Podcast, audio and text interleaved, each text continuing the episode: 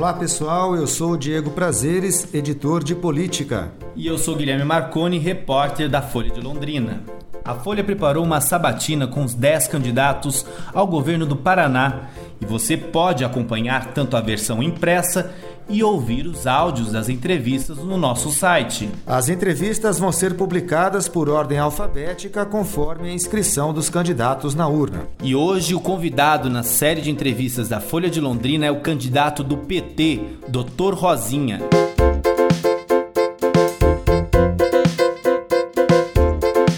Você está ouvindo o podcast da Folha de Londrina, especial Eleições 2018.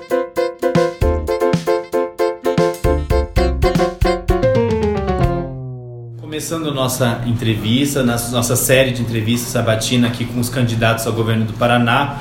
Hoje a Folha de Londrina recebe o Dr. Rosinha do PT. Candidato, primeiramente a gente está perguntando para todos os candidatos ao governo por que o senhor decidiu ser e quer ser governador do Paraná? Tem alguns candidatos que tomam decisão pessoal é, de ser candidato. E tem alguns outros, que é o meu caso, é uma construção coletiva. Não é dizer, olha, eu quero ser candidato a governador, quero ser governador. Não. Nós partimos do, de um debate, é, de um programa de governo, construir esse programa de governo e partimos de um outro debate, o legado do presidente Lula. Então nós queríamos um, um candidato que poderia ser do PT ou poderia ser de um partido coligado, que fizesse a defesa de Lula, a defesa do PT e a defesa do legado de Lula, e mais a defesa de um programa de governo. Como nos debates de coligação é, foi impossível ter uma aliança desse modelo, o PT, de uma maneira coletiva, debateu, discutiu e construiu o meu nome para fazer esse, esse debate e essa defesa. Candidato, é, a justiça impediu aí, o Tribunal Superior, a, a, candidatura de Lula, até a participação dele nos programas e tudo mais. Isso inviabiliza a sua candidatura no Paraná? Como que o senhor vê isso? De maneira nenhuma, não inviabiliza nem a do Lula, nem a minha, e nem porventura, caso venha impedir a do Lula, uma candidatura do PT. É, por que não, não inviabiliza? Porque nós trabalhamos em cima de um programa de governo e trabalhamos em cima daquilo que o Lula e a Dilma construiu como governo. Então hoje é, a população de uma maneira geral é, sente saudade do governo do Lula quando ele compara como que ele vivia com o Lula como que ele vive agora. Então tanto é que por mais que tentam inibir ou impedir o Lula de ser candidato, ou mesmo de fazer censura em cima do Lula ou em cima dos candidatos do PT, ele mais cresce na, na, nas pesquisas. O que demonstra que ele é o maior líder popular e é aquele que, que a maioria do povo quer ele como, como presidente. E aqui no Paraná, a nossa candidatura é casada com as propostas do Lula. Como que nós vamos desenvolver o Estado do Paraná de uma maneira é, individual e solitária? É, eu digo nós, pode ser eu ou qualquer um dos outros presidentes ou, ou governadores, eles não vão conseguir. Então eu faço campanha para o Lula, é, para presidente, e campanha para nós, porque eu tenho absoluta certeza que eu eleito e o Lula eleito, a capacidade de investimento do, do governo brasileiro e de investimento do governo do Paraná é muito superior do que qualquer um dos outros sendo eleitos. Então, esse tipo de tentar impedir é, não vai conseguir, porque está na memória do povo brasileiro é, quem foi o melhor presidente da República e está na memória dele, principalmente, de como que ele vivia é, no governo Lula e agora a situação calamitosa com que eles estão vivendo. O senhor, o senhor acredita que essa, essa teoria que o senhor ah, explicou também aplica aqui o Paraná, porque a gente viu uma rejeição grande ao PT aqui. A gente, a, é, Londrina não tem nenhum vereador do PT, por exemplo. A gente teve questões é, é, nacionais que acabaram abalando o PT. E no Paraná há um, um movimento bastante de direito. Como o senhor vê a esquerda hoje no Estado? É, quando há uma crise dessa que o Brasil está vivendo, uma crise econômica, social, política, é, ética, moral, institucional, não afeta só um partido, não afeta só uma instituição, afeta a todos. O PT foi afetado, foi, mas outros partidos também foram afetados. E a rejeição aos outros partidos é muito maior. Veja se alguém que é o Aécio em Minas Gerais. Veja quem é o candidato do PSDB aqui no Paraná, para governador. Nem tiveram. O Beto Rich anda sumido, só anda de helicóptero e aparece só ao redor dos compadres e alguns nem sendo investigados se não são comparsas. Então, é, nós não, ao contrário, eu ando entre amigos, entre companheiros e companheiras, e, e o PT tem hoje chapa completa pra, na majoritária, tem uma boa chapa de proporcional, coisa que os outros partidos sozinhos não conseguiram fazer isso. Tiveram que buscar alianças, buscar coligações. Nós não precisamos fazer isso. E o PT tem a maior preferência partidária. Dependendo do instituto que eu pegar, varia de 20% a 29% a preferência entre partido. Os outros, somando todos, não fica metade. Hum. É o único partido hoje que cresce, que filia gente todos os dias e que tem militância. E por que isso? Porque nós temos história de defender aqueles que mais sofrem, aqueles que perdem os direitos, aquelas pessoas que são perseguidas por questão de gênero, por ser mulher. É o PT que representa é, o GLBTI, é, é, o PT que faz o combate a, ao racismo. Quer dizer, então, nós hoje estamos vivos e outros partidos aí estão mortos e os seus líderes ou antigos líderes andando cabisbaixo. Nós não, nós estamos andando e buscando a esperança e nós, o nosso partido ainda é a esperança de muita gente. A gente tem aí pouco um mês de campanha, né? Até, até as eleições no primeiro turno. O senhor acredita ainda num crescimento do, da, da, oposição? Porque a gente vê aí que a última pesquisa mostrou até o crescimento desses, dos, dos dois candidatos, né? principalmente do primeiro candidato governista. Como que o senhor vê isso? O, o, esse pessoal sair na frente, para mim não é surpresa nem novidade. Afinal, um tem uma, uma rede de televisão e faz campanha desde o dia que nasceu. E agora para governador, pelo menos há oito anos. E usou a máquina do Estado por quatro anos como secretário. E eu sei como é que ele usou, ele não vai contar, mas ele também sabe da maneira imoral com que ele usou é, aquela máquina. Então ali é, ele se construiu desse jeito. A outra foi vice-governadora e, e, tem toda a máquina do Estado. Né? E o outro tem por trás dele um, uma das maiores empreiteiras é, do Estado. É, eu não, não, venho de família famosa, venho aqui de Rolândia, do Cabo da Enxada, nascido aqui na, na roça, não tenho sobrenome de famoso e estou é, oito anos sem concorrer a uma eleição. Uhum. Então eu vejo uh, o resultado da pesquisa como um retrato disso. Mas quando pega na, na espontânea, num, numa pesquisa que tem margem de erro de 3%, é sempre suspeita. Eu estudei como se faz pesquisa, sou especialista, tenho especialidade em saúde pública, e na saúde pública a gente trabalha com pesquisas, é, pesquisas inclusive com características de opinião, né? e uma margem de erro de 3%, a gente sempre levanta é, suspeitas sobre ela, ela não é cientificamente é, correta. É, e quando olha a espontânea, a gente vê que cerca de 80% ou 75% dos eleitores não tem é, definição na espontânea, só quando apresenta a lista de candidatos que ele se manifesta. Então, aquela espontânea eu até posso entender que já está garantido, o outro ainda é flutuante. E ao ser flutuante, eu vou disputar esse eleitorado porque o PT é oposição ao Michel Temer todas as desgraças que ele está fazendo, e é oposição a Ratinho, Cid e Beto Richa. Candidato, vamos aos temas aí que, que estão em, em, debate no Paraná.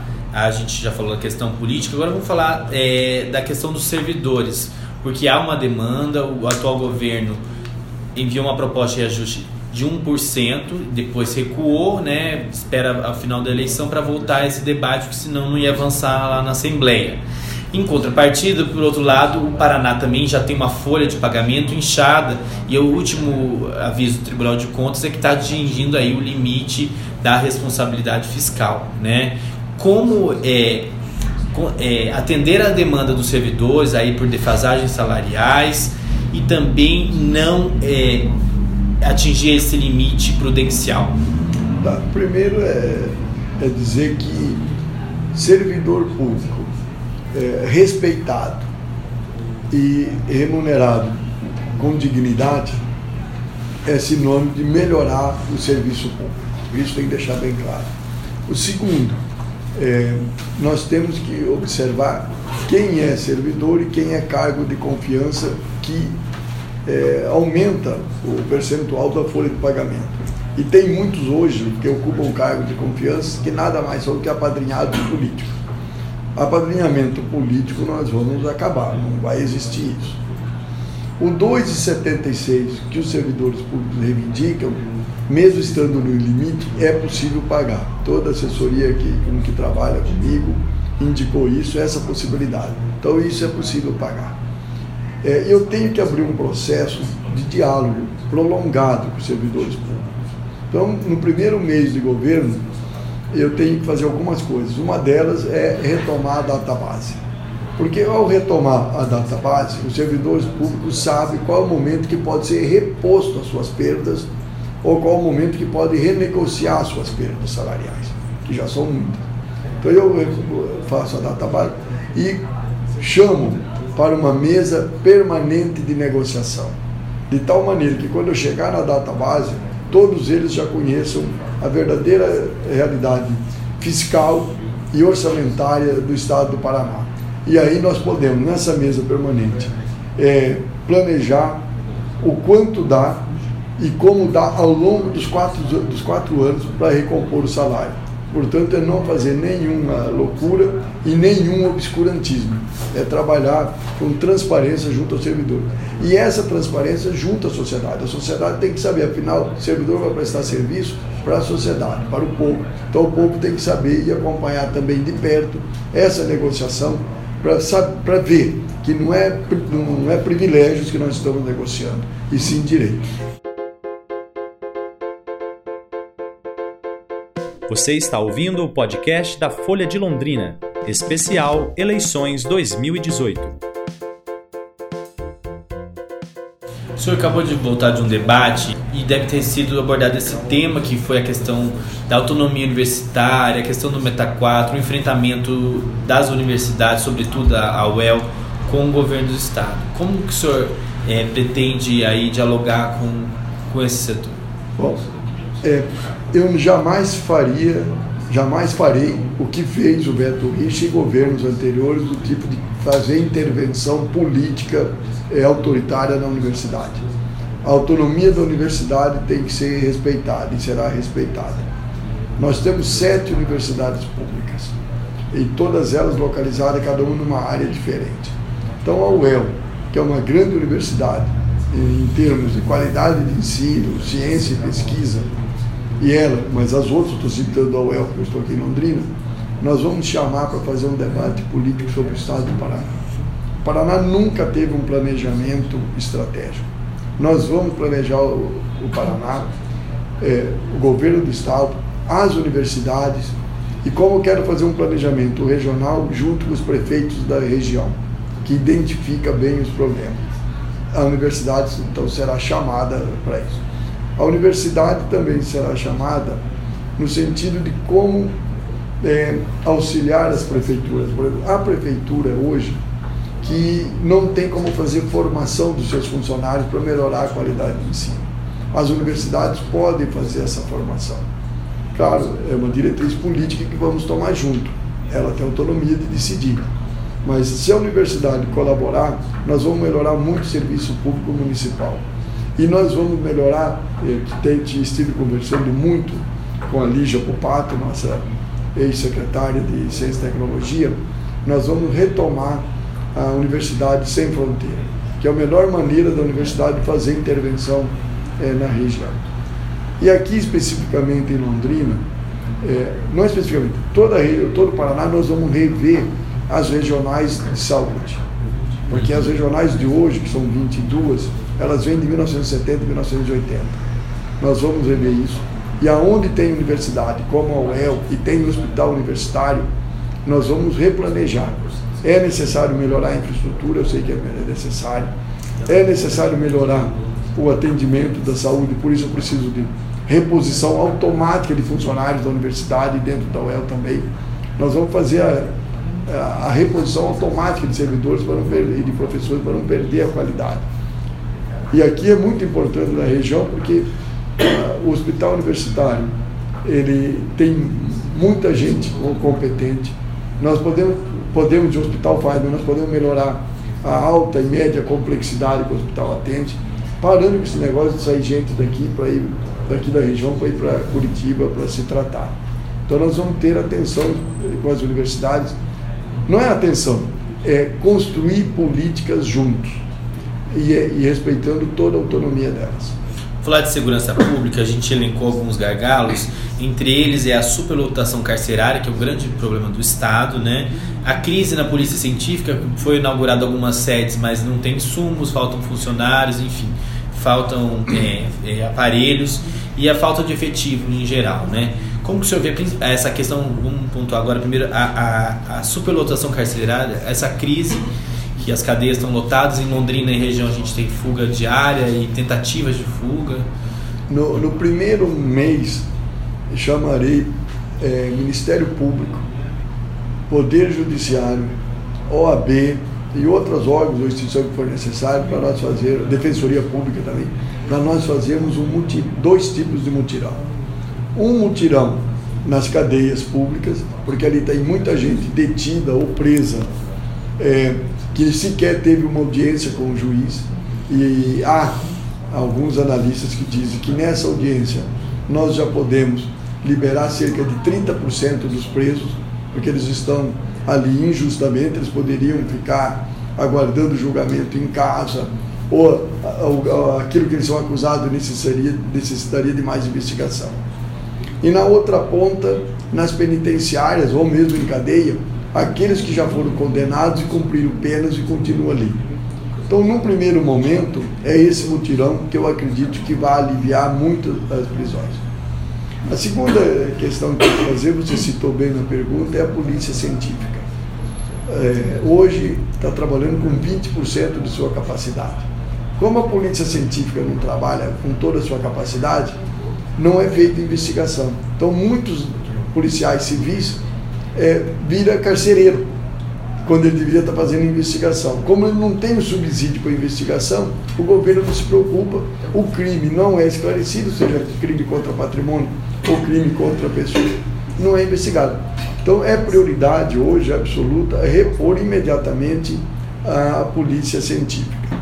O compromisso que eu tenho assumido, com, de uma maneira geral, com os policiais, eh, com a categoria é e também com as universidades, já falei isso, mesmo na educação, é não permitir que se acumule mais perdas funcionais. Procurar repor é, no, durante o meu governo toda e qualquer saída de funcionário. E ao mesmo tempo planejar a recomposição do quadro completo, se necessário, quatro anos, ou se necessário, como política de Estado que vá além desses quatro anos. Porque eu sei dessa necessidade. Agora, o número de funcionários que necessita hoje é em cima da realidade atual. Eu vou procurar, vou não, procurar não, eu vou fazer, é, desenvolver a polícia de inteligência. E para isso a tecnologia da informação é necessária. O banco de dados da Polícia Civil não conversa com o banco de dados da Polícia Militar. Nós temos que fazer essa integração. E eu sou daqueles que defendem a unificação das polícias, polícia única. Então eu farei a luta como governador para unificar. E dando um papel junto aos municípios, conversando com os municípios sobre a questão do papel que cabe à guarda municipal como guarda de comunidade. Quem decide é o município. E a legislação vigente que dispõe sobre isso. E como governador a gente luta ou para mudar a legislação, ou para aperfeiçoar, ou para, e para fazer convênio com as prefeituras, dando um papel eh, à polícia é, a Guarda Municipal, um papel de polícia é, dentro da comunidade, mais localizada ali. Com isso, eu acredito que a gente pode aperfeiçoar e muito a, a capacidade da polícia de investigar e de diminuição do, do, do, das, dos, dos que estão presos. Se necessário, construiremos mais penitenciária. Mas o meu objetivo é investir muito na educação, fazendo com que jovens hoje é, não, não tenha como destino, ao sair da escola, uma, uma prisão. Nós vamos trabalhar muito a questão educacional, questão de cultura com a juventude, para a redução do, é, da violência. E nas prisões, nós vamos procurar separar os presos por faixa etária e os presos também pelo crime que cometeram. Não é alguém que foi preso por um furto ficar junto com um cara que está no crime organizado, do narcotráfico ou do contrabando. Nós temos que separar e trabalhar de uma maneira socioeducativa para quando sair dali ter profissão. A gente está perguntando também para todos os candidatos, doutor Rosinha, sobre a questão dos pedágios, que é uma decisão que o próximo governador terá em mãos em 2021, que é a renovação ou não desse contrato. Como, como o senhor pretende pensar esse modelo, já que já é uma unanimidade o, o valor que a gente paga hoje por um dos pedágios mais caros do país? É, a renovação dos contratos não existirá. É, todo, todos dizem, e, e, eu acredito que todos têm razão de dizer isso, porque ninguém suporta pagar o, o valor do pedágio que tem hoje, que a gente tem que dizer que foi colocado pelo Jaime Lerner e sustentado é, por muita gente os valores, abrindo mão, inclusive, de obras que deveriam ser feitas e não foram feitas. Então eu, eu vou criar uma empresa é, estatal para fazer administração e gestão dos pedágios. Vou submeter a uma auditoria todos esses contratos, todos eles, seja no sentido de se houve desvio de recursos ou no sentido de se cumpriu o contrato com todas as suas obras.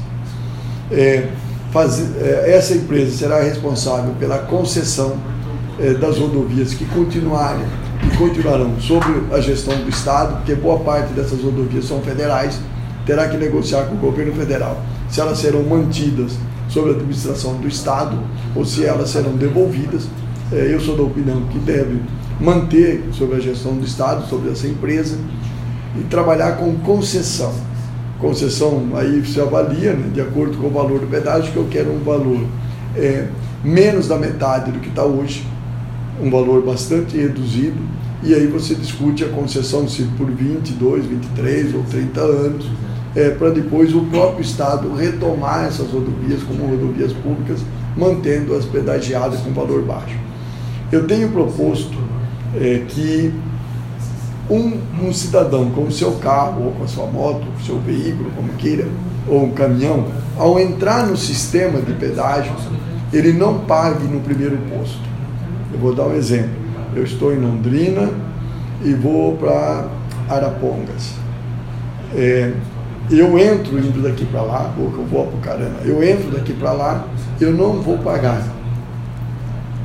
E quando eu estou voltando, se eu só passei um posto de pedágio, eu, ao voltar também está entrando no sistema no sentido inverso. Tampouco pague. Por que isso?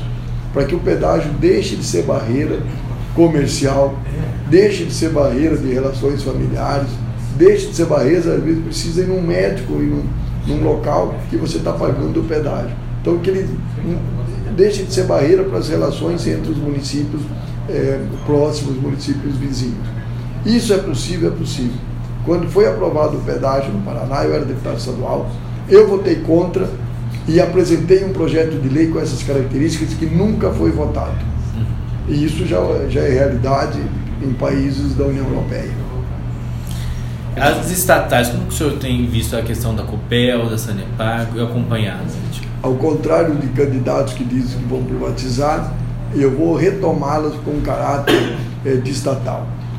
Copel, Copel Telecom, Sanepar, Celepar e Compagás são todas empresas estatais. Eu vou retomá-las com toda a capacidade possível como estatal pegar o lucro, que hoje é 50% é distribuído, fazer a redução dessa distribuição do lucro e aquilo que é parte do distribuído usar como investimentos. Eu vou usar como investimento tanto a questão da água, como energia elétrica, como Celepar, todas elas. Você usa como investimento.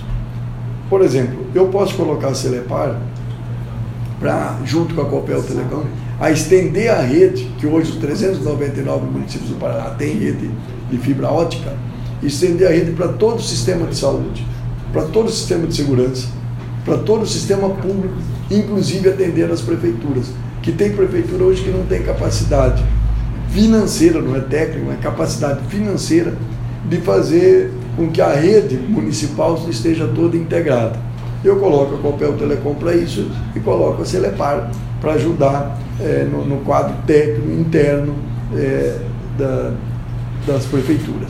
Então, eu vou trabalhar dessa maneira é, esse sistema. Por exemplo, eu quero, além de usar as estatais para investimento, eu quero usar as estatais também como é, atendimento social. A tarifa de água vai voltar aos 10 metros cúbicos e vai ter a tarifa social é, no modelo antigo. É, a Copel, para quem vai ter a tarifa social, para quem gasta até 120 kWh, não terá conta para pagar, será isento, que é uma maneira de você é, atender a área social e também o, o, lucro da empresa, uma maneira de você fazer investimentos para atrair, seja empresas de serviços, porque a, hoje as empresas de serviços necessitam da internet e elas não se localizam em lugar nenhum se não tiver internet, e há muitos municípios que, que hoje está deficiente.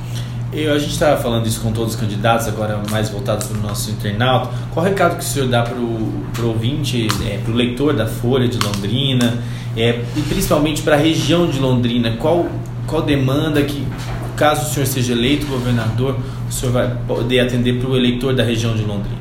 A região de Londrina e todas as regiões. A primeira questão é, hoje, que mais se, se queixa todo mundo é a questão de saúde.